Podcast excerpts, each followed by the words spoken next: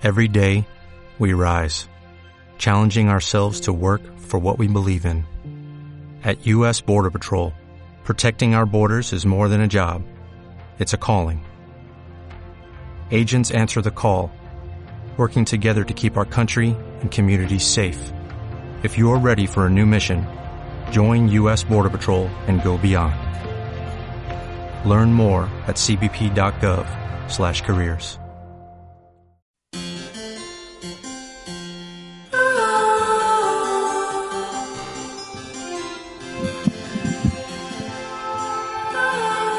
Día martes por Holística Radio en Sin Música Bailo Mejor. Estamos con Omar Díaz, Hola, ¿qué tal? arroba la bitácora de Omar. La bitácora mala. Eh, 27 de agosto, problemas con los micrófonos. Yo me tomé un, eh, un sorbo de cerveza súper, un trago de cerveza súper largo y se viene el erupto. Pero lo hacer para el lado. Ahí sí. Hola, sí. Estamos sin la Eli porque eh, tuvo un problema. Así que mándenle toda la buena energía. Eh, bueno, hace días está con problemas. Si estuviera ella di- diría como, no, es que... y contaría su historia como por 10 minutos. claro. Eli, te queremos. Y eso.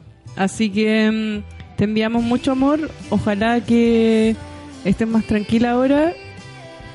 Y, y todo se va a mejorar. Porque ahora es el momento del hoyo más profundo y después vamos hacia adelante. Así es. Los mejores deseos. Eh, bueno, yo igual vengo de la operación a un familiar. eh. y la otra cosa es decir que estamos con tres libras en la radio. Alineación. Estoy sola aquí en mi posición de acuariana. Claramente vamos a hablar sobre el signo libre hoy en día. Claramente este programa se va a tratar sobre qué son los libras que les gustan. Los libras bailan mejor.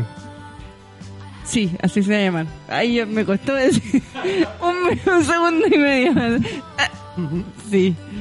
Pero de verdad, así como astralmente, a lo- los libras bailan mejor. Mm, no sé. O bailan sin música.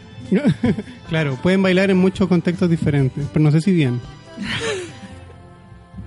Bueno, yo lo he visto bailar, a ustedes dos por lo menos. Eh, me voy a reservar. Ah, Los comentarios. Solo diré que los vi. solo claro. Puedo decir que los vi. Si es que se puede llamar baile. Oh. Ah, no, mentira. Eh, hoy vamos a hablar sobre cambiarse de casa. Eh, por eso trajimos a Lomar. Ah, lo trajimos. claro. lo empaquetamos. Lo mudamos hacia acá. Sí, lo mudamos con arroba fletes.flete hacia la radio. Directamente hacia la radio. Este es el capítulo auspiciado por Fletes Fletes. Sí. Oficialmente es el capítulo de Fletes Fletes. Sí. Y lamentablemente no pudieron venir porque tenían fletes, po, fin de mes. ¿Y si lo llamamos por teléfono en algún momento? ¿Llamémoslo? Ya. Ya. Pero tiene que ser sorpresa. Cuando ocurre el erupto, ahí lo llamamos. En el cualquier segundo, momento. el segundo. Pero que este, el anterior fue silencioso, como para el lado. Qué fea imagen. Pero bueno, el fin de semana eh, yo me cambié y... Bueno, y tú estás acá porque tienes un CV bien cargado con historias sobre mudanzas también, Sí, bastante. Es todo lo que recuerdo en mi vida. Desde Y- que soy chico. Ah, desde que soy chico. Desde que era. Y, eh, a ver, ¿cómo puede...? Mira, yo quería partir esto eh, con un comentario que nada que ver con las mudanzas. Ya.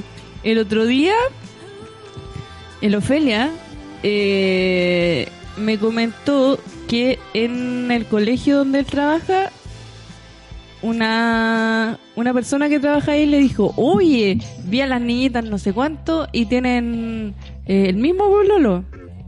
Y él le dijo como, sí, eso se llama poliamor. Siglo XXI, acá tierra, tierra llamando, llamando. Pero resulta que las niñitas son hermanas y gemelas. Oh. Y, Quiero- y gemelas. Y gemelas, quiero saber qué opinamos. ¿Qué opinas tú, Omar? Voy a llamar, voy a llamar, voy a hacer una llamada. Este es un nuevo programa. Yo creo que mudaron sus creencias a un nuevo- una nueva década. 2020. Mira, voy a llamar a la limpia marina. ¿Me contestará? A ver. Es que quiero la opinión de... ¿Es una de las hermanas y gemelas? Es que... Sí. Ah. no, pero ¿qué opináis de... ¿En qué curso están las gemelas? Primero medio, dos gemelas comiéndose... O sea, no comiéndose. Teniendo el mismo pololo. Pero ellas dos están de acuerdo. ¿Sí? O sea, Dani, los tres están de ¿Cómo acuerdo. está ahí? ¿Estamos en vivo en Holística Radio? En directo. no. Te queremos hacer una pregunta. Pero en altavoz, altavoz. Lo voy a poner en altavoz ahora. Ya, a ver, habla. Habla. Para ver si se escucha. Mire que grite. Grita. ¿Me escuchan? ¿Se escucha? ¿Quién está? ¿Este? Ahí, eso. Ahí. No, no, eh, creo que es al revés. Ahí, eso. ¿Ahí? ahí. Ya. Mira, resulta que em, en el colegio del... Oye, entre paréntesis, esto es como una Loeli, como una... Una, Una consulta. Sí, una como Loeli. Sí, una cosa así. Mira, lo que pasa es que en el colegio de la feria el otro día, eh, una persona que trabaja ahí se dio cuenta de que eh, dos chicas están saliendo con, con una persona, un chico. Y el Ofelia le dijo, lo que pasa es que eso se llama poliamor. Pero resulta que esas personas son dos chicas que son hermanas y gemelas. Y están en primero medio y pololean con un cabro. ¿Qué opinamos? Ya, yo no puedo dar una opinión en público. Oh. Así de controversial. No, no es porque sea controversial, es porque yo tengo un trabajo en el área, pues mijita, yo no puedo dar una opinión personal respecto de una... Ah, de puta. colegio, pues. Yo te llamaba por eso mismo. Pero yo Por- lo, único que yo, lo, lo único, lo único que yo puedo hacer eh, respecto de cualquier cosa que algún profesorcito o cualquier persona vea que es constitutivo de delito, eh, tiene que hacer la denuncia en fiscalía. Solo eso. Pero respecto de eso, que son menores de edad, eh, no digamos, la- las conductas sexuales no están sancionadas por la ley. Si- Ah, me si- encanta. Me encanta la opinión de una abogada. Estoy tomando nota. ¿Cachai? No, no tiene nada que ver. Ahora, si usted me pone en vivo, yo prefiero hablarle de otras cosas. ¿De Ya se qué? evangelizar ¿Qué? para que los profesorcitos hagan la denuncia y, la- y la gente de la educación pueda eh, tener ideas más, más, pueda tener orientación para casos complejos, que eso pasa mucho. Pasa mucho que los profesionales no están preparados para coger ciertas cosas y ciertas materias. Olimpia Marina, esto es una bomba capricorniana para mí. Eh, no, Como el minuto del descargo. nada. Eh, voy a dar mi opinión chabacana al respecto ahora. Y, y agra- no, no, no. Ahora yo voy a dar mi opinión chabacana al respecto después de, de la parte como legal de abogada. Claro, porque yo no, yo no puedo emitir una opinión sin conocer el caso, sin captar muchas cosas. que no es porque- un caso. Es una situación no, pero es que para mí es un caso, porque yo si emito una opinión técnica, yo tengo que conocer bien los antecedentes, no puedo llegar y largarme, sobre todo en esos temas, porque son complejos. ¿Y podremos enviar un formulario para con todo el detalle del caso? No, no, mira, mira. Ahora es que ahora no, nosotros nos vamos a poner eh, superficiales. Así ¿Ya? que nada, ese era nuestro llamado. Ya, muy Invitada bien. sorpresa. Pero yo, eso, eso es, sola- es solo lo que yo puedo decir. No, yo no puedo emitir una opinión moral. Oye, no, pero ¿y algún consejo para eh, gente adulta que evalúe esa situación? ¿En qué debería fijarse para saber si es como una situación de riesgo o no? ¿Como algún tip para evaluar situaciones? O sea, o sea, lo que deberían hacer es evaluar ahí el vínculo que hay entre las personas. Más que el hecho de lo que suceda, si es malo o bueno, hay que fijarse en el contexto en el que se dan las cosas. Y eso es a, to- a todo nivel, a todo. Pero para una persona común y corriente que no tiene conocimiento en la materia, ¿qué le podrías Por eso, decir como en qué en qué cosas fijarse? Como así Fijarse, fijarse en el contexto, me refiero, por ejemplo, a que si, la perso- si cualquier persona, por ejemplo, tiene una relación y eh, recibe, por ejemplo, cosas. Ejemplo típico de eso, eh, que es una cosa muy jocosa en general para cierta comunidad aquí, como de que un cabrón chico anda escolar. Ah, pero ese es otro tipo de... eh, es otro tipo de digo, yo relación. todo lo que yo te puedo decir tiene que ver con ejemplos graves y burdos, porque yo me dedico a eso. No veo con Ya. escolar. Ya, entonces, en el capítulo de eso... ya, por Olimpia. supuesto, Yo encantada. Ya, besitos. Que estén bien. Chau. Adiós. Ya, ahora yo me voy a poner superficial al respecto. Solo quería decir que cuando me enteré, dije, esto es como de la familia de las relaciones, como así como si fuera ahí Provida o Opus Dei. Gente que se mete con los primos, pero este es otro nivel. Como gente que comparte con los, con los hermanes. Claro. Sí. O sea, yo creo que igual sí, como que los tres están de acuerdo con esa dinámica y no sé, y se sienten bien con eso, para mí es como weá de ellas. Al Incesto explícito. No, pero no ocurre un incesto, ¿sí? O sea, no, entre las hermanas y gemelas no, no hay tanta información. Para mí, pucha, justo le pedí una máscara empanada. Para mí, que compartan la saliva del loco es asqueroso. ¿Cómo? Se, Se turnan por, por por recreo. ¿Qué opinamos? no sé, como que, por ejemplo, si yo, da lo mismo, eh, de qué sexo sea la pareja o mi hermana o mi hermano. Imagina, tú tenías hermana, pues, ¿no? No, no tengo hermano. Único. Hijo único, sí. Ah, no me sirve, adiós. Bueno, me voy. adiós. No, pero imagínate que, no sé, yo tengo cuatro hermanos. Tengo hermanas gemelas precisamente. Y mi hermano mayor. Pero, por ejemplo, con mi hermano mayor nos gustara la misma persona y decimos así como, ya, vamos a pololear con esta persona. Y mi hermano en el primer recreo se agarra patos con la persona y yo en el segundo, qué asco, weón. Sabiendo todo lo asqueroso que puede ser mi hermano. O sea, esto es hipotético, pero sabiendo que no se lava los dientes, por ejemplo. ¿Sabes todo Y te vaya a comer todas las babas así recicladas de tu hermano en la boca de una persona. No, y lo otro, el agravante para mí es que esta persona, el, el, el hombre, que no sabemos si es feminista, no sabemos si es hombre, Si está deconstruido. no sabemos si está deconstruido, eh, no sabemos si el feminista... ¿qué, ¿Qué pasa ahí con andar con gemelas? Como que, por último, andáis con una buena y andáis con otra persona distinta para suplir, como complementar tu sexualidad, pero comerte dos weas iguales. ¿Cuál es la...? Igual las gemelas se parecen. Tienen el mismo contexto familiar. Hay cosas que varían, sí, de personalidad, pero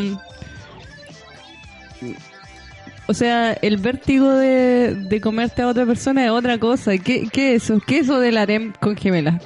No lo entiendo. Mm. Pero yo encuentro que como que puede ser tal vez algo como como raro, diferente, pero tampoco sabemos cómo el cómo surgió la relación. pues. Capaz que fue idea, no sé, pues, de una de las hermanas gemelas. Ya, pero especulemos. ¿Cómo surgió la relación?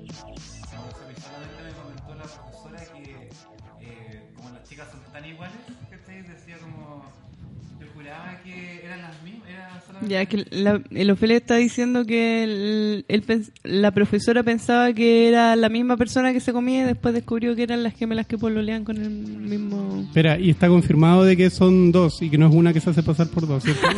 ah, ya. El clásico. no, es que siempre falta una a clase. Nunca van las dos al mismo día. Estoy para la cagada. Ya. Me eché mucha empanada a la boca. Ese es mi comentario sobre la gemela. ¿Qué puedo decir? ¿Que sorprendía? Siento que... mm, Impactada. sí, que impactada, un poco asqueada. Eh, Yo mira, yo lo que pienso es que estas reacciones tal vez fueron las reacciones de muchas personas cuando recién escucharon por primera vez la palabra poliamor o la posibilidad de una relación poliamorosa. puede ser me estás tratando de anticuada. Oh. Omar, me estás tratando de anticuada. no, no te quedes atrás del tren de la de la liberación. No, pero es que yo opino, el poliamor, yo no tengo problemas con el poliamor. para mi caso en específico, siento que sería dedicar mucho tiempo a la sexualidad y no tengo tiempo, tengo que producir dinero. Em, como ver con gente y esas cosas no, no es muy fuerte en verdad, así que preferiría que no por ese tema, porque no nadie me mantiene, entonces no, no puedo darme esa libertad. Y em, pero yo creo que el tema aquí lo que me sorprendió era el incesto. Pero es, está en Indirecto. presunto. Indirecto. Presunto indirecto. O sea, pero mm, pero que ya se sabe indirecto. Claro, sí. ¿Viste? Si no existe, la hermana y gemela no existe. Quizás nunca fueron gemelas y es una persona que tiene doble personalidad. Sí, se disfraza. Va al baño y sale como la otra. Como, no sé, se pone el gorro al revés. se pone el lente. Una es la así como tranquila y la otra es la loca, la drogadicta.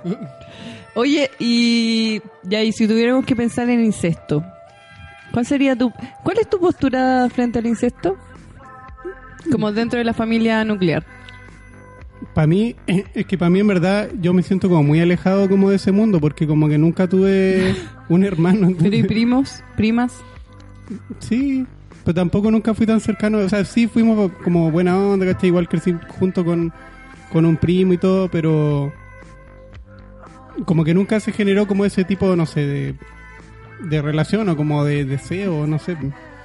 Entonces, como que yo soy muy de la idea de que si alguien, no sé, pues, siente algo así y realmente como todas las partes involucradas también lo, lo quiere hacer, es como un poco weá de ellos al final. Igual quizás el incesto esté como mm, muy mm, vetado socialmente porque... mm, em, Yo creo que es porque no es viable, como reproducirse a través del Claro, incesto. porque se ve desde una perspectiva reproductiva. Como que no es, no es, no es como, no sé, pues no puedes perpetuar tu, tu genética a través del incesto, entonces por ende es una relación prohibida. Oye, mira, me estoy saliendo del closet del, del incesto. A ver, voy a llamar a... A mi ver, familia. siguiente llamada A sorpresa. ver. no. Entonces, claro, si lo vemos desde el placer, quizás sea válido. Siempre Yo y no veo cuando... por qué no. Si todas las partes están como de acuerdo con que sea así, yo no veo por qué no. O sea, igual siempre pueden haber, por ejemplo, relaciones de, eh, relaciones de poder. En el caso de que sea con un, un padre o una Sí, madre. Para mí ahí es diferente, porque claramente, claro, hay como una, uno no es como una wea simétrica, Eso. no es horizontal No la relación. claro. Pero si es con un hermano... Nada. una hermana. Una hermana que no viste en 10 años. Ahora, si el hermano fuera mucho mayor, ahí empezaría así tal vez a ser asimétrico también. Es que yo siento que sería asimétrico, por ejemplo, si no hubieran... eh, eh, si no hubiera padre y madre y este hermano o hermana fuera el referente como de vínculo directo. Mm. Ahí porque tomaría el rol como de de tutor. Claro. Y ahí sería una relación como de codependencia y, y tóxica emocionalmente, po. Probablemente sí. profundo. Sí. Todo Ya. un tema. Voy a llamar a mi abuela. Ah. que me gustan los pañales, weón. Esa weá como que me pasan cosas. Eh, pasemos al, al tema del... Mudémonos de tema. Mudémonos del tema. Qué mejor pase. El Omar es el, el rey de los pases. De esos pases. De los chistes de papá, como dicen. ¿Quién, Oh. quién prim- por primera vez te, te clasificó en los chistes de papá? El primer, la primera persona en decirme. Eh, ¿Quién fue? No me acuerdo, pero hace tiempo.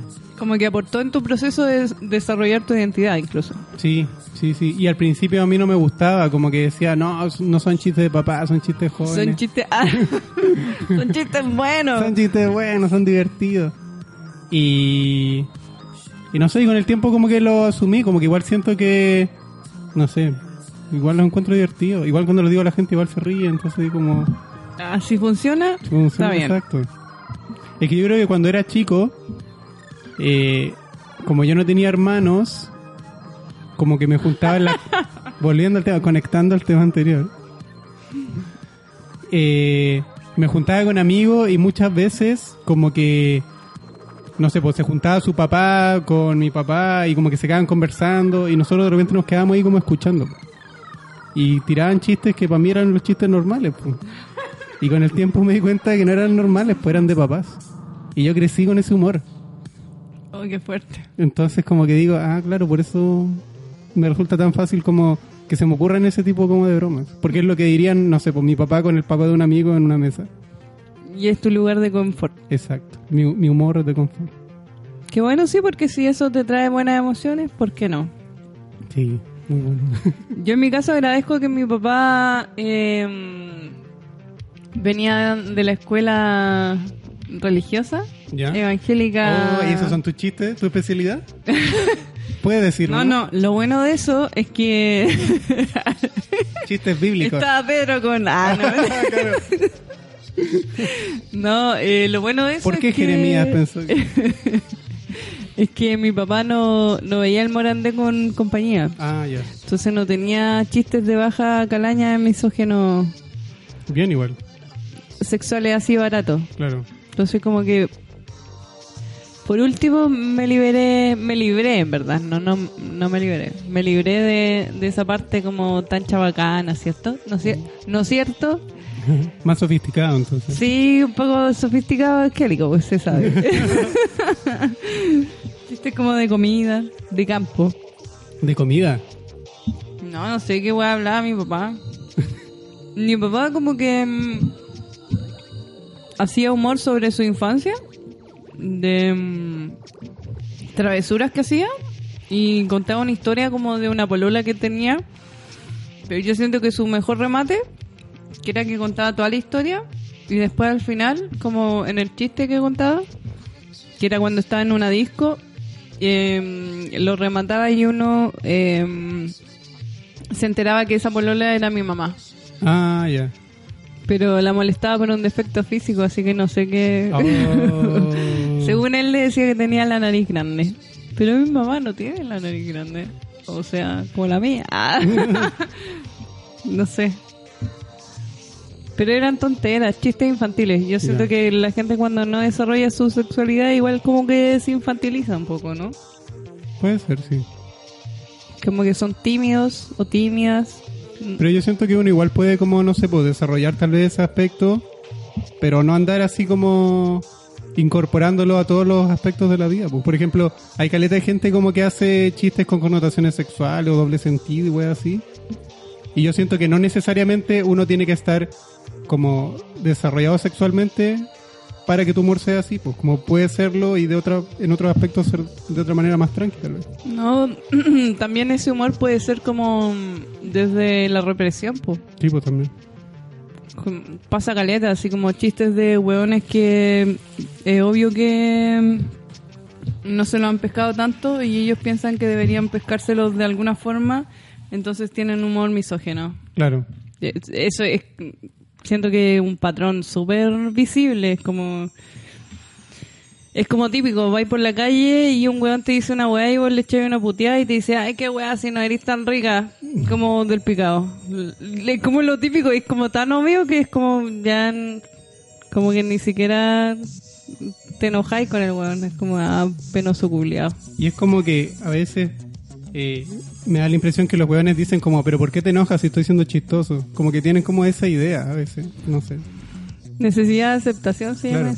Oh. Yo siento que, ay, yo siento sensitiva esta, esta radio. Creo que deberíamos irnos a pausa y a la vuelta Oh, ya. volver eh, ya... Con la eh, mudanza En completa. serio, con la mudanza, sí. Llegando a... Estamos recién a embalando. Estamos, y no acostado. o estamos en la parte complicada, ¿no? Sí, pues si viene ya ahora lo mejor. Ah. Nos vamos a tema. One day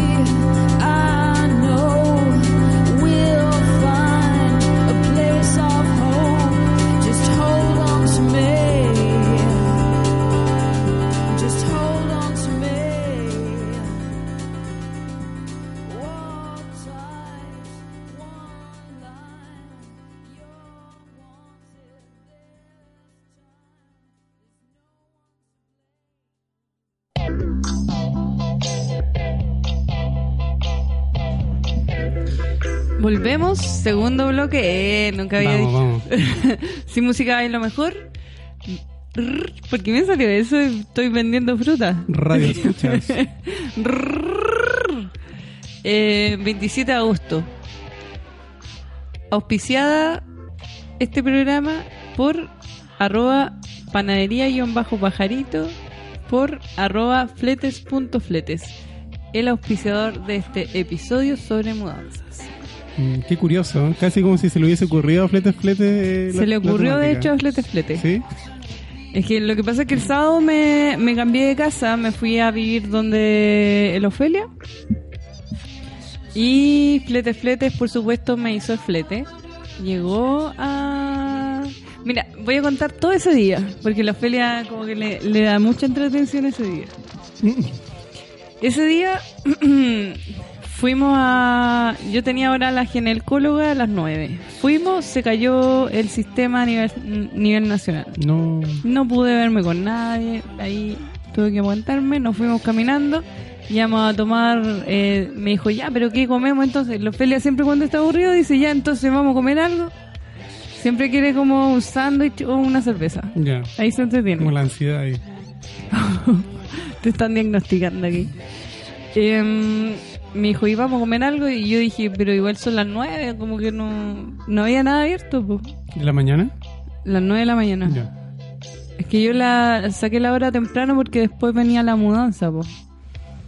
Y dije, ya vamos a la flete. Vega, vamos a la Vega a darnos una vuelta, así como los tatas, día domingo, a la Vega, comprar unas verduras, no sé.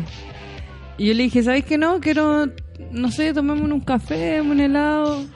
Entramos a un Starbucks y estábamos ahí de repente y el Ofelia como que antes de entrar me dijo como no hay un Starbucks así como del sistema y la weá. Oh. Del sistema. Quememos lo mejor. y yo dije ya pero si tienen café tienen helado. Vamos qué tanto entramos estábamos adentro y me dijo oye salgamos porfa y yo dije ay qué anticapitalista este este guayo y me dice no es que adentro estaba mi ex Oh. Oh, dije yo. Ya, pues, nos fuimos. Y veníamos con eso y la weá. Después eh, llegamos a la casa, nos pusimos a dormir. Después empezamos el flete. Teníamos que bajar una cama y se quedó atrapada en la escalera. Una escalera de caracol con cemento, la weá. ¿Y de qué piso lo estaban bajando? Del tercero. Ya. El edificio era tres pisos y la escalera. Ah, pero si tú fuiste y se. Bueno, pero los radioescuchan no, no saben. Sí, en un tercer Yo soy su piso. voz. y era una escalera de caracol. Y era de cemento y tenía como muchos recovecos como muy maciza. Como, de hecho, como el, la baranda era como un, un cemento así como muy grande robusto, digamos.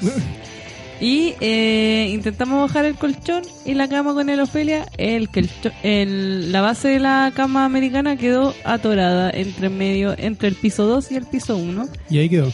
Llegó eh, Flete Flete al rescate y pudo sacar la cama de ahí. Nos demoramos, eh, a Flete Flete llegó y una señora le echó la puteada, le dijo que no se podía estacionar, que ella misma se iba a encargar de echarle los pacos. Uh. Y ya, filo. Después como que logramos instalar toda la weá en, en el flete. Eh, y el furgón no partía. Yo voto que la señora nos echó una maldición y no la weá no arrancó. O andaba con un alicate y cortó ahí una válvula. Algún, sí, era una señora ninja. Pero la weá es que a Flete Flete nunca le pasa eso porque son los eh, mejores fletes de, de RM y alrededores. Qué buen flete. ¿Cuántos saben de fletes? ¿Cuántos saben de fletes? Pero eh, nos pasó eso y, y, y resulta que no arrancaba, no arrancaba, no arrancaba. Intent- estaba intentando como muchas cosas y de repente el Ofelia dice, oye, pero espera, espera, eh, pero mi papá es mecánico. Y resulta que el Ofelia está, no le hablaba a su papá, le dejaba los vistos como desde enero. y me dijo, ¿lo llamo? Y yo le dije, llámalo, llámalo, hijo. es una señal del Oh, destino. Espera, y todo esto en un día. Todo esto en un día. Wow. Y llama a su papá, se reconcilia y queda comprometido para ir al 18. ¿De verdad? Todo dentro de una mudanza. Todo dentro de una mudanza. Y después llegamos y eh, todavía no terminamos de ordenar. Así que esa es mi historia. Muy bien, flete, flete. Mm. Siempre dispuesto a ayudar a hacer todo lo que se tenga que hacer. Te puede ayudar hasta en tus relaciones familiares. Sí, vos. Ese Juntando nivel familia. de profesionalismo, de calidad de servicio. ¿El Ofelia quiere decir algo? Y que deberíamos hacer un capítulo sobre la gente tímida. ya, pero di hola por lo menos, ¿o no? Hola, buenas tardes. ¡Oh! La voz más presente del programa. Oh. Uy, qué caballero este. no, tiene 29 por si acaso. Ah. No, qué caballero este, como un tatita con un bastón. Yo se puedo decir de mi mudanza y ahí hablamos harto sobre los fletes y los cambios y de hecho el José, que es el que nos hizo el flete, dijo, oye, podríamos hablar de esto en el programa y la cuestión y, y no está aquí, po. No está Ahí aquí el estaba José. invitado. Yo lo invité Ya, y no pudo no pudo concurrir ya que estamos en la cuestión de los de los viejitos no pudo concurrir Estaba en una mudanza. sí tenía muchas mudanzas por fin de mes pero La gente se muda más a fin de mes. Yo creo no ¿qué qué? Claro.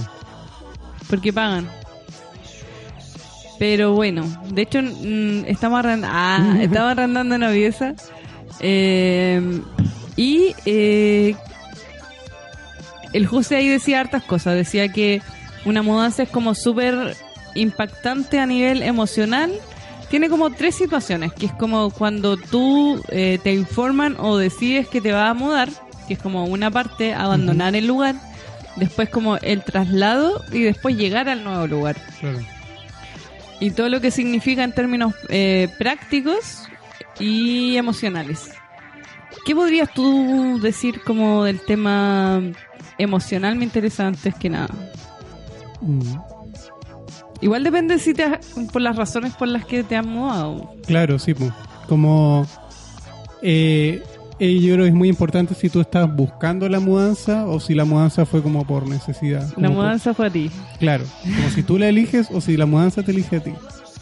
Porque siento que si te tenéis que mudar porque, no sé, po, por problemas de plata, por ejemplo, igual como que puede amplificar el como el, la situación emocional que te hizo mudarte. ¿Cachai? Por La ansiedad. Claro, como tipo, no sé, po, estaba arrendando un departamento y ahora vivo en una pieza por problemas de plata, por ejemplo. Y eso como que lo termináis viviendo día a día. Entonces como que igual es, es cuático como si, si lo vives de esa manera. Oye, ¿tú has vivido solo en, Sí. una, en un depto o en una casa? Eh, yo viví harto tiempo en, en, Ojo, un, ojo, se quebró la voz. Ah, ¿Hay, ¿Hay emociones de por medio? en un departamento... Sí, sí. Yo cuando terminó el colegio, a los 18, yo agarré mis weas y me fui a vivir a Argentina. Y viví allá como cuatro años. Y lo que yo hacía era arrendar una pieza en un departamento grande que era como arrendado por varios estudiantes. Entonces cada habitación era arrendada por alguien que iba, venía, a veces estaba más tiempo, menos tiempo. ¿Y no agarraste el tono?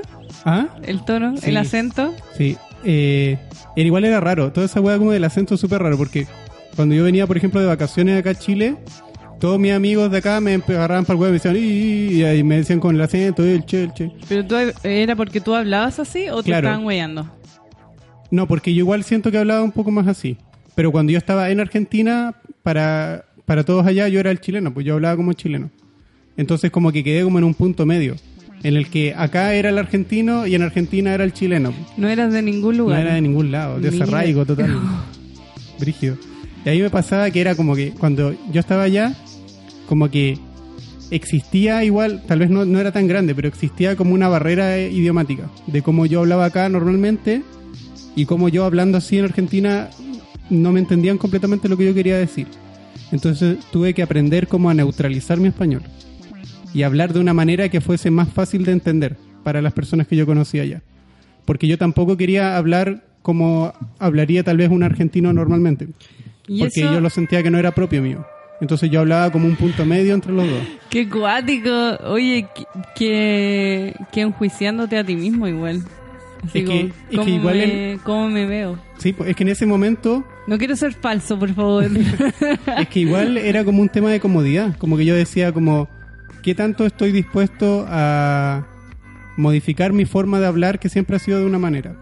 ¿Cachai? Como estoy dispuesto a decir todas estas palabras de esta forma. Entonces no. siempre fue consciente, no era como que se te pegaba. Sí, como que de repente había palabras que yo les decía y no me sentía tan cómodo. Entonces decía ya, no voy a usar tanto de esta manera, sino que voy a tratar de buscar otras formas de las cuales sí me siento que me funcionan.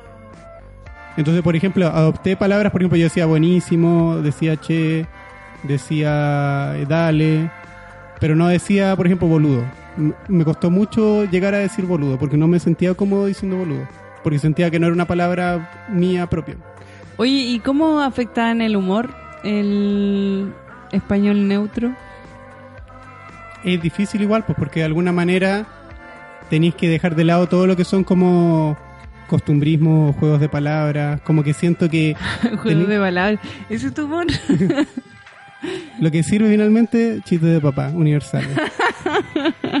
en todos lados, en todos los países. ¿Pero servía ahí? Igual. Sí, igual sí. ¿Pero qué tipo de chiste de papá funcionaba allá, por ejemplo? No, no me acuerdo. No, no, más situacionales, más como reacción, más como opiniones. Como que siento que eso aprendí a trabajar harto, como cómo yo reaccionaba o qué opinión yo tenía ante ciertas cosas que iban ocurriendo. Y, y como que la perspectiva o la postura que yo adoptaba terminaba tal vez siendo chistoso. Y por ese lado yo encontraba como maneras de ser como gracioso. Humor, humor situacional. Situacional, exacto, totalmente. Día Oye, a día. perdón, me escapé del tema, pero estaba hablando de que arrendáis una pieza en un lugar donde vivía Sí, más gente. Y arrendé también una forma de hablar, un idioma, un humor. Oh, me acordé de esa canción de los tres. Qué pes... Ah, pelando la wea así. No. En fin, Ya. continuamos. Salgamos de ahí. Y ahí vi- y esa fue la primera vez que yo viví solo. Que igual no fue como completamente solo, porque habían otras personas viviendo en ese departamento. Pero sí fue como la prueba de fuego de decir como tengo que aprender a valerme por mí mismo. Y no sé, pues yo antes de eso yo vivía con mi mamá y con mi abuela. Y siendo hijo único, o sea, como el weón más sobreprotegido del planeta. Igual encuentro que es cuático vivir con... O sea, en un lugar donde hay más gente. Porque finalmente como que tu casa termina siendo tu pieza. Claro, exacto, sí. Y los espacios comunes, puta, depende si eres una persona extrovertida o no, eh, van a ser más cómodos o incómodos para ti. Exacto, sí, pues. Y también como que de repente uno necesita como ese tipo como de descanso social, de decir como, ah, quiero estar solo un rato. Y tal vez ese espacio va a estar solamente como en tu pieza, pues, porque capaz que en el living, no sé, pues están estudiando, o vino un amigo de alguien y están ahí conversando. Y en volada no tenéis ganas como de sociabilizar tanto. Y no porque eres como una buena antisocial, sino pues, porque uno igual como que siento que se cansa o se... Socializándose. sí, pues. Sí. Como que hay que recuperarse de eso para poder seguir disfrutando, como el poder interactuar. Igual pasa harto que en esos lugares donde arriendan distintas personas siempre está ahí como muy expuesta a, a gente nueva. Sí, pues, sí, caleta. O gente como con una vida más inestable. Eso a mí me Puede estresa ser. un poco. Ahí llegaban hartos extranjeros igual. Y eso igual fue acá, conocí a harta gente como de Estados Unidos o de otros lados. Como durante esa época que estuve viviendo en esa casa. Sí, igual es entretenido, como que en las opciones como de extranjeros, extranjeras, te podéis topar con dos situaciones, como la extranjera o extranjero que viene porque como que tiene una sed de conocimiento, Son la mayoría. sí, eh, pero como que el extranjero que tiene como la culpa por la colonización. Sí, una wea así. Es cuático. Igual es brígido porque, claro, pues como los, los weones, ya pensando que son gringos, como los gringos o incluso los europeos, que llegan así como, weón, a Sudamérica, a Chile, o no sé, por ese caso Argentina. Estoy cansado del capitalismo y el, des- el desarrollo. Claro, como piensa, ¿por qué alguien vendría de un país primer mundo? ¿Por qué vendrían hasta acá?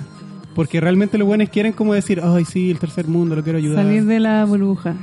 Igual de repente depende de la visión romántica que tengan al respecto. Yo recuerdo una vez, estaba viviendo en barrio Yungay y un weón como que yo iba llegando a un lugar y como que me topé con un weón y dijo, no, ayer carreteábamos como hasta las 6 de la mañana y igual fue bonito porque estábamos con un gringo y y hablamos como de la dictadura y de la influencia de la política y me pidió perdón así como a las 6 de la mañana y fue súper bonito. Y dije, oh, este feo culiado, weón. A mí también me han pedido perdón por la dictadura. Weón, ¿por qué se dan tanto color por la weá? Váyanse a la chucha, weón. Como que se creen muy importantes, vienen aquí, weón. Vayan, vayan, ¡ah! Váyanse de nuestro país. Fuera. No, pero como que esa necesidad de figurar es muy, muy de Leo. Sí, o como de, no sé, hacer pases como con la conciencia, de decir como, ah, ya, yo sí conozco la realidad de Latinoamérica, estuve ahí tres meses. ¿Cachai? Sí. Como, o sea, O sea, que yo soy... No, o sea, igual, igual, no sé, pues, entre un gringo que nunca hizo eso a uno que por lo menos lo, se esforzó y lo intentó y vino, ya, Hizo un acto psicomágico. Psicomagia. Le pido perdón a un weón carreteando con ácido a las 6 de la mañana. Uh. Todo, un- todo un país, una sociedad y una historia me perdona. Ahí me pasa que, por un lado pienso como, ya, igual es muy medida, no sé, pues, como de... Siento que es individualista y Exacto, egocéntrico, sí, porque sí, si po. quisierais hacer algo de verdad, estaría ahí como haciendo políticas públicas o alguna wea, en vez de estar carreteando con un culiado que nadie va a escuchar la wea que vos estáis diciendo. Exacto, sí, yo siento que esa es una verdadera solución más profunda, pero igual por otro lado pienso como que igual sería bacán que más personas de países capitalistas o imperialistas como que tuviesen ese tipo de acercamiento a países que ellos mismos han destruido. Porque de verdad que en Estados Unidos hay muchísima cantidad o porcentaje de población que ni siquiera sabe si tenemos electricidad, ¿cachai? Como que Ah, lo típico. como que ah, ya están ahí, hay una selva. Tienen parece. hospitales. Claro, hay una selva y parece que se está quemando. No sé, como que como que tiene una visión de Sudamérica muy así como que, no sé, pues hoy usarán zapatos, como que y siento que esos güeyes de verdad necesitan así como como comprender cómo es la wea, pues, ¿cachai? Y que para ellos es súper fácil quedarse dentro de su país, pues, y con su política interna y para afuera son todos salvajes. Entonces, como que siento que ya, igual sería, como que si más gringos conocieran la realidad de Latinoamérica, sería más fácil que existan esas políticas que realmente serían un cambio más profundo. Sí, es que es, eh, en verdad es lo que pasa con, o sea, si lo cambiamos como de, de círculo, es como adaptable a otro nivel como quizás más mini, que es como, por ejemplo, gente como de clase alta que nunca ha ido a una población o no sabe Claro. que existen esos hueones, como el Sí. otro día la, la que es Cal- Calderón, hace como un mes verdad, decía como... Pude hablar con ellos y caché que tienen historia. Es como, obvio que tienen historia, pues, weón. Entonces, como, más que nada, es tener un bagaje cultural más amplio y es entender que todas las personas tienen emociones y que de repente hay contextos que los superan y, y, no, y no pasa por simplemente, como dice el meme, eh, porque el que es pobre es porque quiere. Ah, claro, sí. Y yo, y yo ya no quiero, así que no sé, encuentro que ese es un buen meme. Que Sí. hay distintas versiones igual. Eh, hoy estamos buenos para escapar, ¿no? Para mudarnos. Ya, pero cuéntame más de tu experiencia de mudanza solo. Después de eso, bueno, dentro de Argentina viví en dos departamentos. Eh, igual los dos eran muy similares, como era la misma como idea. Como una... ¿Y qué tipo? ¿Eran antiguos o modernos? Eran antiguos. De hecho, las llaves eran muy divertidas. eh, Son como... Porque allá como que las puertas son más antiguas. Entonces como que las llaves son así como... No sé, son como doradas y tienen formas extrañas. Como tipo la- las llaves como que usan como en Harry Potter para abrir como las bóvedas, así. Son como así. Son muy divertidas. Los ascensores también tienen como rejillas. Ay, me gustan los ascensores. Me acuerdo Son muy que cuando fui empezaban del cero. Sí, es que no, es que el planta baja es como el piso, lo que sería acá piso 1. Entonces el piso 1 en verdad es el piso 2. Ay, no me acuerdo. Como planta baja el piso 0, que es como donde todos los humanos viven Ya, pero por o ejemplo... caminan. Sí, pues cero. El piso uno acá, allá el cero. No, el piso 1 ya es el 2. ¿En serio? ¿Y si no tiene subterráneo? Eh, ¿Cómo es subsuelo es, no? Subsuelo. Subsuelo, sí. Sí, planta, Eso, po. planta baja es donde estamos en este momento. Ya, pues. Y el 1 sería lo que está por sobre esto. Sería el 2 acá, pues. Sería el 2 de acá. Ya. Y yo me acordé que cuando fui para allá dije el 0, el 0 y como que flipié. Ah, flipié con la wea. Y dije, entonces Charlie cuando se tira de un noveno piso en verdad se tiró de un 10. Exacto. sí. Eso pensé. Hay que hacer la conversión. Claro, cambio de moneda, cambio de piso, Casi, cambio de eh, riesgo del suicidio. Exacto. sí. Sí, y dije, oh, qué heavy. Eso fue lo único que pensé. Allá todos los saltos de edificios son más peligrosos. Hay que ir a suicidarse para allá, entonces. ¿Qué hacemos acá? Suicidándonos. ¿Y en qué piso era? ¿El tuyo? Ah, haciendo la conversión. Allá o acá. Allá. Allá. Sí. Allá era. En el primer lugar donde me quedé era como un séptimo piso. Ah, ya. O sea que acá era un sexto. Un 6. Claro. Y lo que me gustaba mucho de allá, igual yo en esa época era, yo era chico, tenía no sé, 18, 19 y yo estaba allá porque estaba estudiando cine. Y yo estudiaba cine en la mañana y en las tardes yo me metí a trabajar en un videoclub. Entonces estaba como todo el día viendo películas. Y yo era como el que repartía películas a domicilio en bicicleta en el videoclub. El repartidor de El películas. repartidor de películas. ¿Qué nombre de película? ¿Nombre de película? Chileno. Claro. Y entonces era bacán. Y bueno, y, yo, y, y- y me pasaba películas. pues, ¡Ay! humor de papá, volvimos. eh, inherente. Falta. Entonces, lo que yo hacía en ese momento que me gustaba caleta era que en Argentina como que es mucho más fácil subirse como a los techos de los edificios. O por lo menos en ese momento lo era. Y yo siempre me subía al techo del edificio donde vivía. Y desde ahí veía como la ciudad ¿Y o veía el era? atardecer. Como el 20, el más alto. Ya. Alto igual. Bueno, que allá está Que tapado. allá era el 21. Igual ahí está tapado. Era Buenos Aires, ¿cierto? Sí, pues hay muchos edificios. Sí, muchos edificios.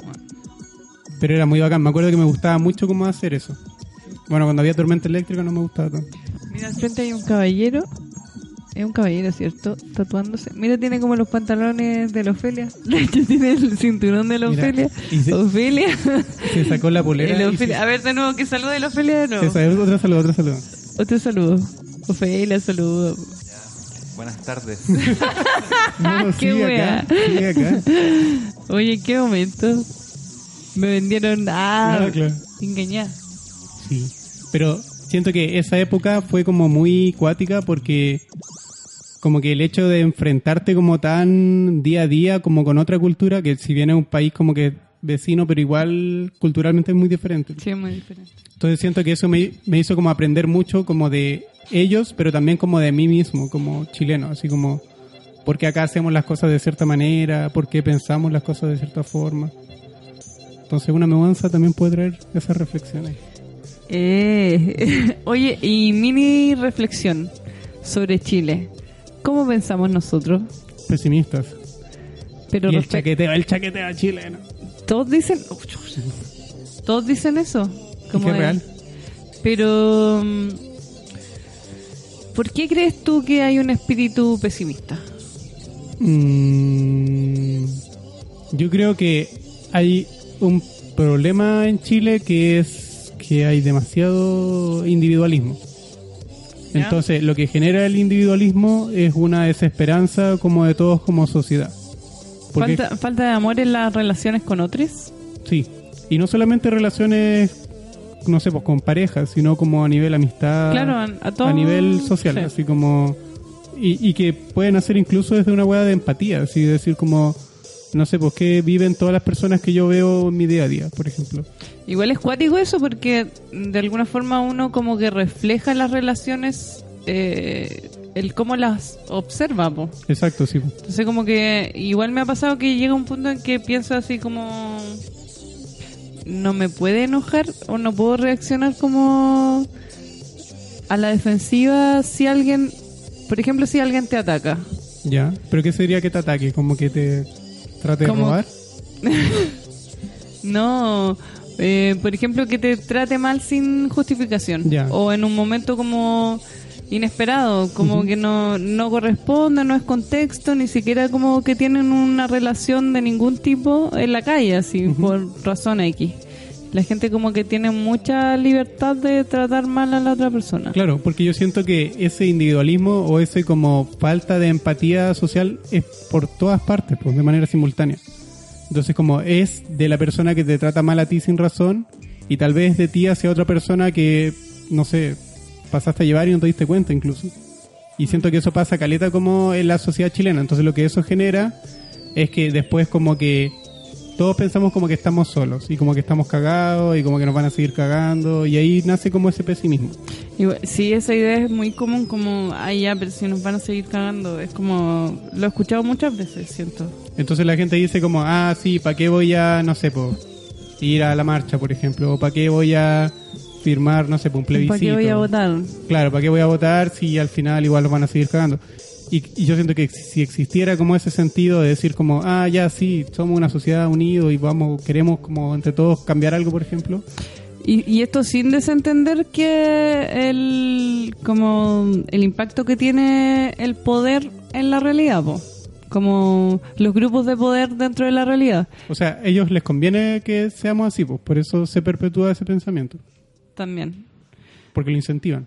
Pero igual, por ejemplo, como que pasa mucho que la apatía que sería como eso, que el chileno es como o la chilena es como muy apática Sí, en sus relaciones, individualista y sin amor o una Y- canción ahí, y- Ah, una, claro. una, A ver. una banda. Un pop melancólico. Pero, eh,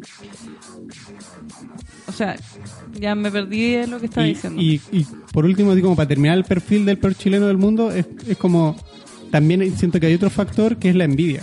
Y de esa envidia que, la envy. que nace de ese individualismo es la que nace el chaqueteo. O por lo menos así lo veo yo, o siento que ha sido así. Pero ¿por qué sientes que surge la, la envidia aquí en Chile, por, por ejemplo? El sentir que, que, que, que alguien... Porque tiene- el individualismo justamente te hace como querer tú tener más que el otro que tiene, no sé, po, algo parecido a ti, ¿cachai? ¿Pero es como comparativo o es sentir que tú mereces algo que el... Es que todos, todos sienten que merecen todo. Ah, este es un país de- que le gustan los regalos del Estado. claro, sí, ¿qué se creen? Yo me lo he ganado toda mi vida, nada me lo han regalado. Oye, vámonos a tema y después volvemos.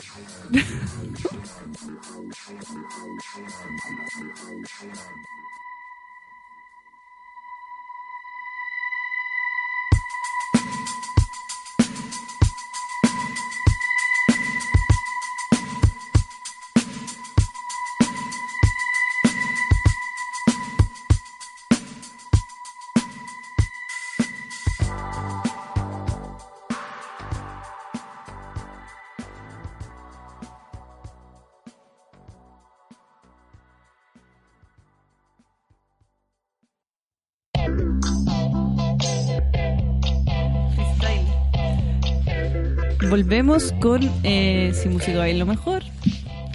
Martes de freestyle. cacha. Todo puede pasar. Seguimos con la mudanza, sí parece. ¿O no? ¿Qué dice el freestyle? Pero falta, ah, el, bueno, el freestyle. ¿Falta qué? no, una historia de mudanza, pero ya he contado la del fin de semana. Si yo puedo decir la parte práctica, eh, las mudanzas siempre son mucho más largas de lo, de lo que uno piensa. Mm, Es un proceso. Sí, como el tema de guardar. A mí me gusta como que me gusta mucho el, el Tetris con la weá, entonces como que me gusta eh, maximizar el uso del espacio y demoro en eso. Estás buscando la mudanza perfecta. Sí, todo. Ah, la vida perfecta. Pero sí, en eso gasto más tiempo. Eh, como empaquetar y, y que todo quepa eh, justo en una caja y eso me da mucha mucha satisfacción incluso es como súper ridículo pero por ejemplo logré hacer como eh, cinco cajas perfectas y estaba como la mudanza anterior habían sido. le pasaba la mano tres. por encima la weá. No, no me acuerdo. Fue caótica la anterior. Pero tú, ¿qué te da satisfacción en una mudanza cuando vaya a desalojar el lugar? Cuando saco cosas, Sí, cuando estoy partiendo. a mí siempre me gusta como eh, mudarme como con pocas cosas o como viajar ligero. Ah, que el viaje sí, sí, igual. Pero soy muy diógenes, entonces como todas las weas que quedan, como que igual siempre las guardo, como en caja y todo. A mí me pasó que como a los, no sé, 23, descubrí que era Diógenes, como que guardaba weas como de cabras chicas y de repente dije, esta wea no la voy a ocupar nunca, no tiene ninguna función, solo está aquí juntando espacio y polvo. Y fue la primera vez que empecé a botar cosas. O a regalar. botar cosas. En la casa de mi mamá yo tengo tres cajas. Una dice weas 1, weas 2 y weas 3. y solamente me gusta como cada cierto tiempo ir y abrirlo y decir, oh sí, las láminas. La wea uno. Bueno, las cartas mito y leyenda, no sé, los tazos. Y, y después los guardo y siguen ahí. ¿Pero las guardáis porque más. eventualmente las vaya a vender? ¿O solo por...? mm, Como que cuando las guardé pensé eso. Pero hoy en día las veo y digo, no. Es una cuestión emocional. Sí, es como eh, un recuerdo. Es que yo siento que a mí me pasa mucho que yo como que guardo recuerdos en objetos. O en canciones, o no sé, o en películas, cosas así.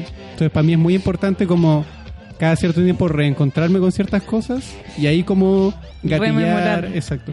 Es, por ejemplo, en, en la pieza vieja que estaba en la casa de mi mamá, como que mis amigos me decían que la weá era como un museo, porque en verdad que está lleno de weas. Hay, hay, hay como piedras, hay como caleta de weas. Y cada wea tiene como su historia. Puta, yo- ¿sabéis que yo tiendo a botar todas las weas? Digo, a est- esta mierda, antes guardaba como entrada weá, decía, este es un entrada. papel culiado, después dije, este es un papel culiado, chao. Y lo empezaba a botar todo, ¿sí? ¿para qué? Si la experiencia es lo que lo que viviste, pues, ¿qué tanto aprovechaste la wea, pues? El papel es como, ¿cuánto? ¿20 segundos de placer? Y, y para mí, prima, que es basura, Oh.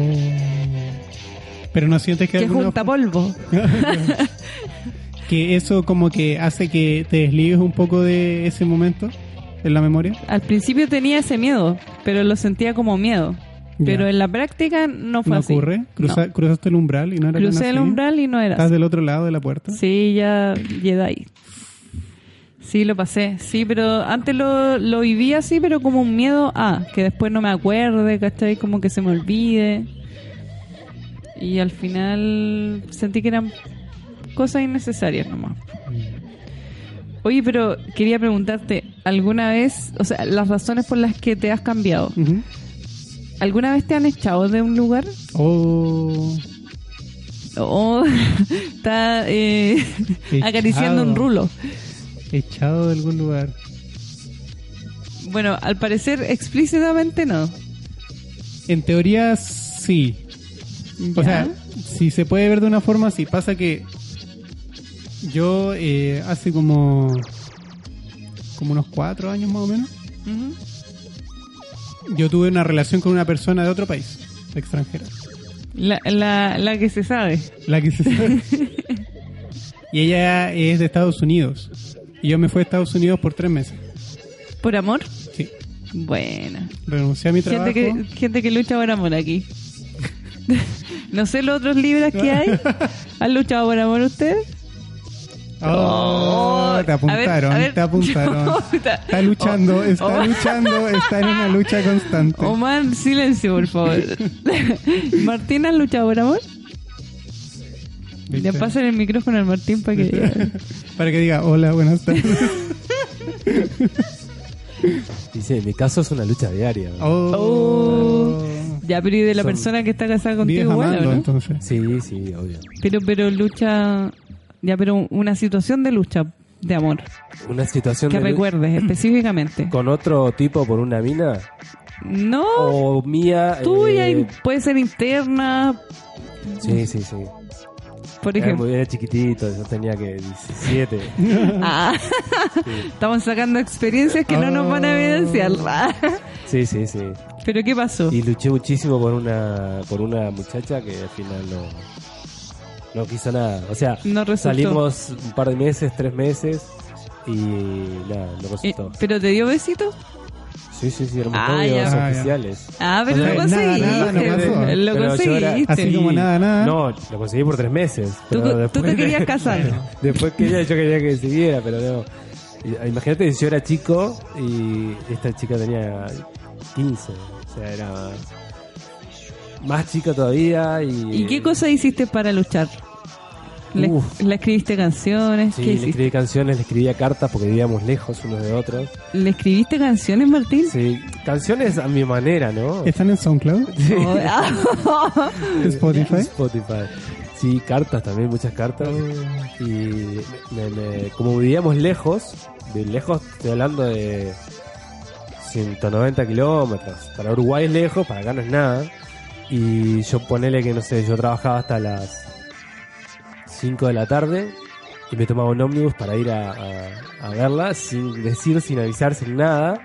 eh, tratando de, de- de- de- de encontrarla al menos, ¿no? Porque ni siquiera yo sabía si la iba a encontrar o no. ¿Tú, Ay, qué tú vivías en Montevideo? qué romántico. Montevideo. ¿Y ella? Dicen que Vivía- no. Ella vivía en una localidad del interior de La Valleja, que es un, departa- un departamento. Dicen que los libros son románticos. ¿Qué opinamos? Luchamos por lo que queremos. Sí, sí, sí. Y ese viaje llevaba cuatro horas. Oh, Martín, qué sacrificado. Claro. Oye, pero tú tenías 17 Sí, y trabajabas a esa edad. sí, sí. sí. Ya, ponele que estaba a punto de cumplir 18. Explotación infantil Por No, amor. Por amor. explotación de amor. Entonces, claro, viste, me tomaba ese ómnibus, no sabía si siquiera si la iba a encontrar, porque no sabía si estaba. Y ahí yo llegaba, tocaba la puerta y a veces estaba de buen humor y me atendía y otras veces no y me tenía, No te que. Oh, Oh, y me tenía que darme la vuelta y tomarme el próximo ómnibus para atrás. No. Otras cuatro horitas para atrás. Y llegaba, no sé, a las 3, 4 de la mañana a Montevideo. qué fuerte. Oye, yo esto esto lo voy a reflexionar de camino a casa. Oye, Cuatro me horas salió de una reflexión. lágrima. Es duro. Quedé en shock. ¿Y tú te has esforzado por amor? Sí. Ah, sí, pues. Te Esa fuiste vez, a... sí. E- esa vez yo renuncié a mi pega eh, porque ella estaba... Ay, yo me río, ¿por qué me río? Jaja, perdió su trabajo, idiota. Qué idiota. Renunció, Qué, qué iluso. ¿Ya? Y, y tenía un poco de plata y como que gasté como los ahorros que tenía como en ir para allá. Y lo cuático era como que fui sabiendo que tenía un tiempo limitado estando allá. po. Porque la visa con la que yo fui era por tres meses nomás. Claro, después tenía que ser ilegal. Claro. Hoy en un momento incluso pensé ser ilegal. Igual, pero es que yo siento De hecho, ya... estuvimos a punto de casarnos. Ay, me encanta. solamente por la nacionalidad. Yo siento que es súper válido. Sí. Sí, de pues, hecho, sí, ella me es decía un como... trámite, pues. Ella me decía como, yo nunca me voy a casar por amor. Si me caso va a ser como para darle a alguien nacionalidad. Yo dije, ya. ¿Qué signo era? Ella, Sagitario. Ah, ya, personalidad fuerte. Uy, a los, ah, otra vez con los libros. A los libros les gusta la gente con personalidad fuerte. Pero ahí siento que igual fue como que, no sé, por el día que yo me tuve que venir, no me quería venir en verdad. Pero por weas políticas o no sé, por... Pero como no te habían hecho el casorio. Claro. De hecho, sus papás no quisieron que nos casáramos. Pero, Ella sí quería. pero se podrían haber casado. ¿Qué se meten los tíos? Que son patos. Oh. Pero ¿cómo se va a casar con un chileno? Ya, pero se divorcia después y se casa de nuevo, po. ¿Qué tanto? Igual yo siento que en tu caso no era tanto así como, ay, ya, la misión de amor y todo, porque igual va ahí a, a Estados Unidos con un propósito.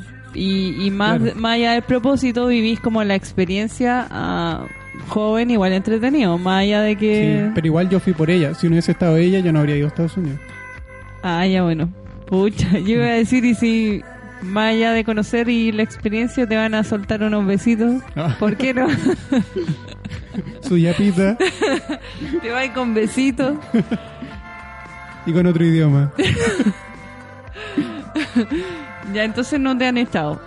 El país me echó, Estados Unidos me echó de su país. Pucha, pero Estados Unidos, eso no sorprende a nadie. No, no.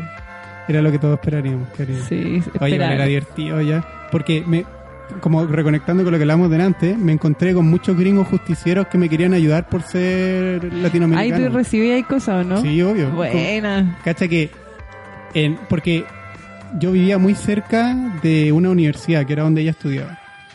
Entonces estábamos como en un campus universitario. Y yo de a poco me empecé como a, a ir como al campus. Como y me empecé a hacer amigos, como de los compañeros de ella. Era ahí el hippie de la Sí, facultad. eh, bueno, Y, y después como que hablaba con compañeros, ya después de que me vine, y me decía, weón, era muy raro, así como que había un weón ahí, como que era buena onda, así. Como, ah, el pololo de tal, y como que se empezaba a meter a las clases. Y yo me empecé a ser amigo de los profes.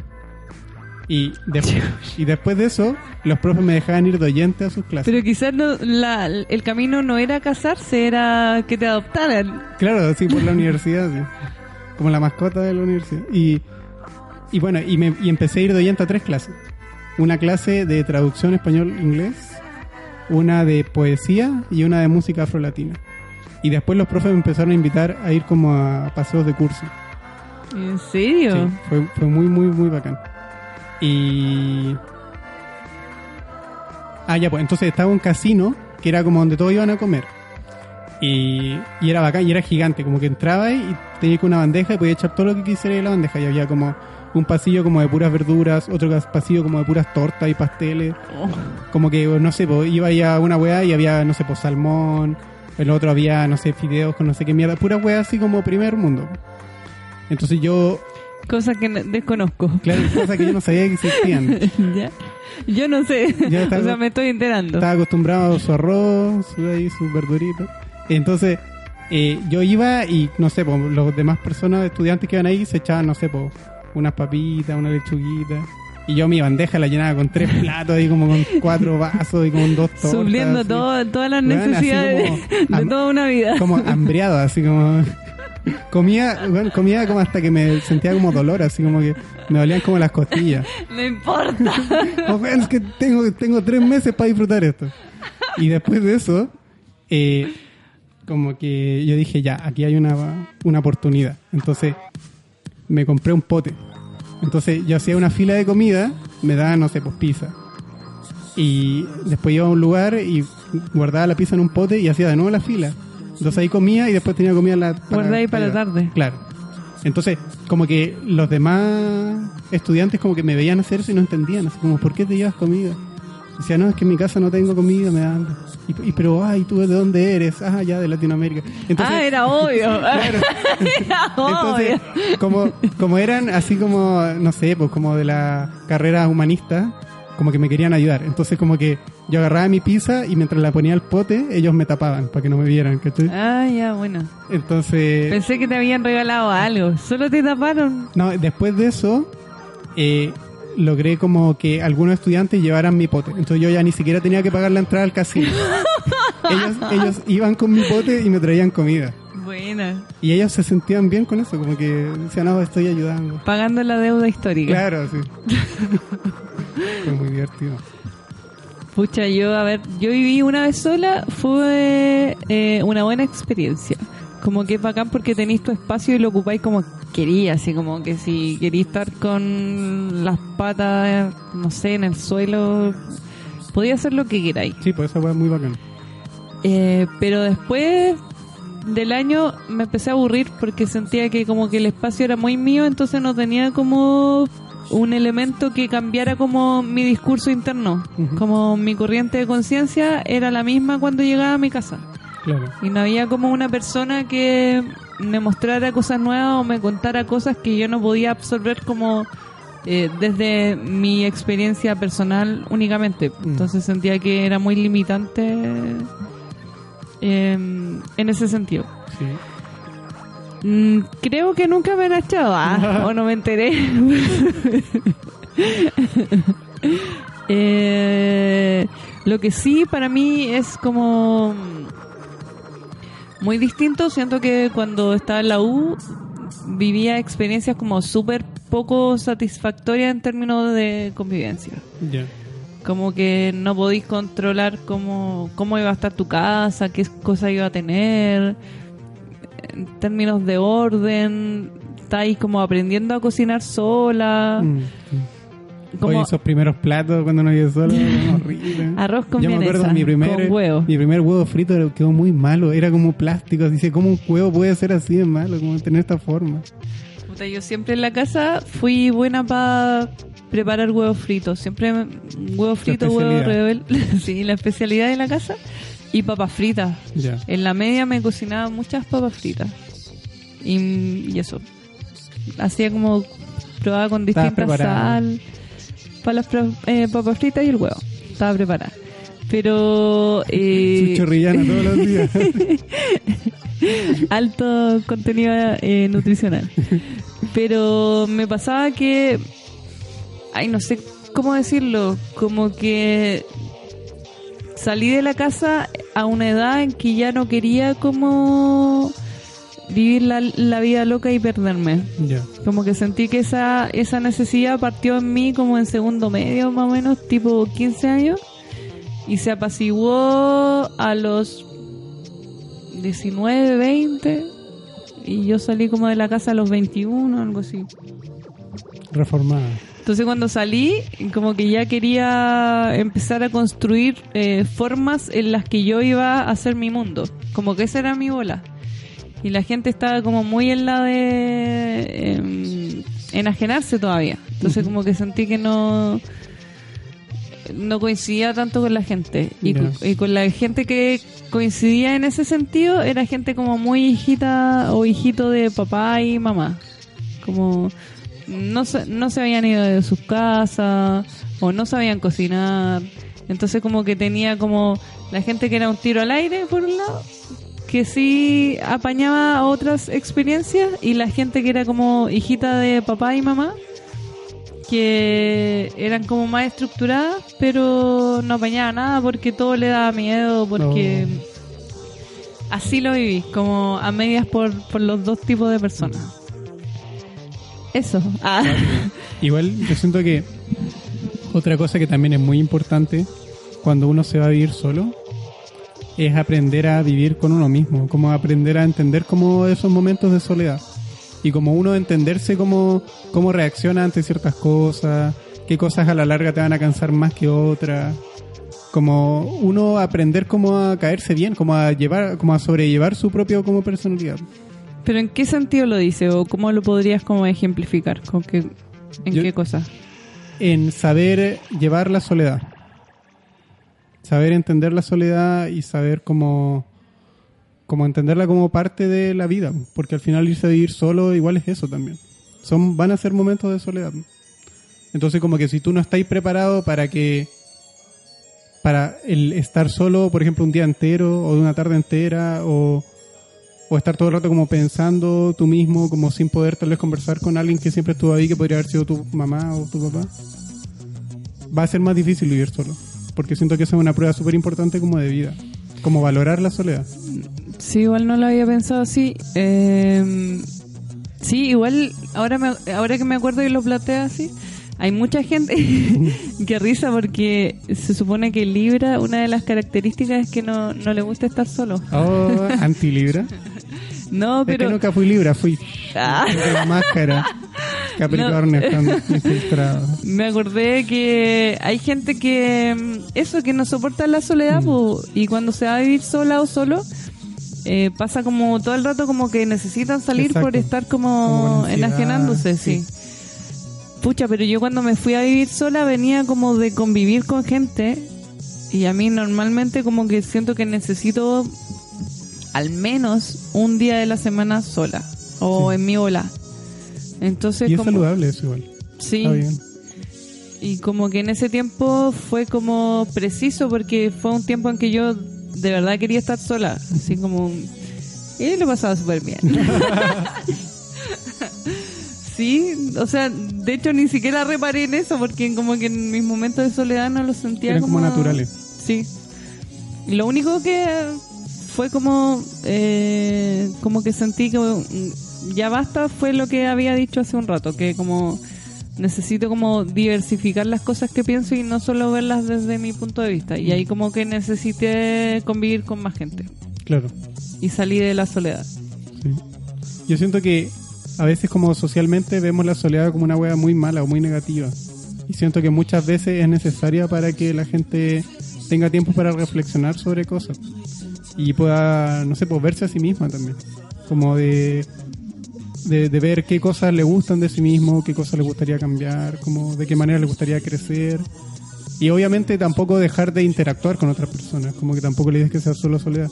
Pero siento que ambas cosas son importantes en la balanza, el equilibrio. Bueno, no voy a decir un comentario al respecto, pero A ver, ¿qué, ¿y qué nos faltaría de...? Ah, la llegada al nuevo lugar, po. Ya. Todo esto fue el trayecto del, del flete, como Sí. por la avenida. Íbamos escuchando un programa que se llamaba... Y ahora estamos llegando al nuevo domicilio. ¿Cómo nos sentimos? ¿Cómo, cómo eh, sientes tú que te adaptas a un nuevo lugar? ¿Necesitas hacer alguna especie de eh, cábala ritual como para apropiarte del espacio? ¿O, o te has sentido extraño llegando a lugares nuevos? ¿O, o cómo adaptas el lugar para sentir que es más tuyo? Me gusta. eh, yo hago algo que es que tengo todas las fotos que yo he tomado, o muchas fotos de las que yo he tomado, casi siempre las imprimo. Entonces tengo muchas fotos impresas, así como en papel.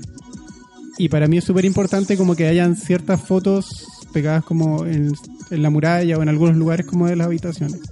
Y a veces trato como de mudar eso de un lugar a otro. Eso inmediatamente te da te hace apropiarte del espacio. O me hace sentirme más cómodo en el espacio, ¿no? visual, Sí, muy visual. muy visual, totalmente. Pucha, a mí me gustan las paredes como limpias. Sí, sin foto. Siento que Ni una foto. aunque hoy día estaba pensando en imprimir una imagen, una pintura y pegarla arriba de la cama. ¿En el techo? No en la pared de la cabecera de la de la cama, pero en general me gustan las paredes limpias y blancas. Como que siento que mi Ni una mancha, ni una mínima. ni una mínima mancha que me distraiga, no. Siento que me ayuda como a pensar, porque mi Mm. dinámica es como si, si hago algo, hacer algo y después como guardarlo. Pero para pensar que me gusta como mucho echarme en la cama y mirar como un espacio que sea nada. Entonces como que me sirve mucho para reflexionar, en cambio si tiene como muchas weas, siento que es como chabacano. Ah. no, pero no me gusta, siento que es muy sucio, como a nivel visual. A mí me pasa que en, mi, la, en la casa antigua, que era donde estaba mi mamá, donde tenía este millón de weas, que cada una tenía su historia, ¿Sí? a mí igual museo. me costaba quedarme dormido, porque era como que miraba una muralla y decía, oh, hay tantos recuerdos. Ah. viendo cada wea, como no sé, por el boleto de micro en el rincón. ¿Por qué guardáis un boleto de micro, La foto, oye, esa piedra la encontré en la playa, no sé, y me costaba mucho dormir. Y bueno, y que al final dormía mirando la muralla que no tenía tanta wea. Pero ahora no lo, ahora estoy en una casa con menos cosas, entonces es más fácil. Lo único que hice en, en un tiempo fue eh, cuando trabajaba, estaba trabajando en series de dibujos, las pegaba como para acordarme y mientras me quedaba dormida pensar en como viñetas que podían seguir, Ah, sí. pero por una cuestión funcional. Sí, a mí, yo, a mí- yo hice algo muy parecido cuando estaba haciendo el montaje del documental que hice, que imprimí muchas como imágenes como de, la, de las cosas que había grabado. Entonces las pegué en la muralla, así como un storyboard. Ah, sí, pues, te sirve como para sintetizar y dar Sí, como... Pero sí. igual me atormentaba porque como no estaba terminado, como que lo miraba Oh, y decía como estoy durmiendo y no lo he Un terminado. pendiente, un pendiente. Ay, no, sí, como- y, y como que de repente me levantaba y cambiaba de lugar las fotos, así se ve mejor. ahí. Ah, y avancé, Claro, hice algo. Ya sí, cumplí con mi día. Oh. Oye, ¿y llegamos al final del programa. Hemos llegado, hemos terminado la mudanza. Ya bajamos la cama, el sillón. ¿Algo que falte por decir eh, respecto de la mudanza o algún tip que quiera entregar? Que no hay que tenerle miedo al cambio. Ejo. Hoy, eh, sí, no hay que tenerle miedo. O sea, puede dar incertidumbre, pero incluso cuando es una situación mala, siento que siempre es para mejorar. Como que... me escuché y me di risa, pero, pero es que de verdad. Mm. Como que siempre va a haber como una especie de... Ah, va a sonar muy autoayuda, pero siempre hay una posibilidad de ver las cosas como algo bueno. Oye, qué terrible este programa. Ay, ¿en qué nos Igual sentí convertimos? que dimos muchos consejos como de autoayuda. ¿Cierto? Qué wea. Ya, otro programa. ya, que estén muy bien. Buenas noches. Besitos. Felices mudanzas.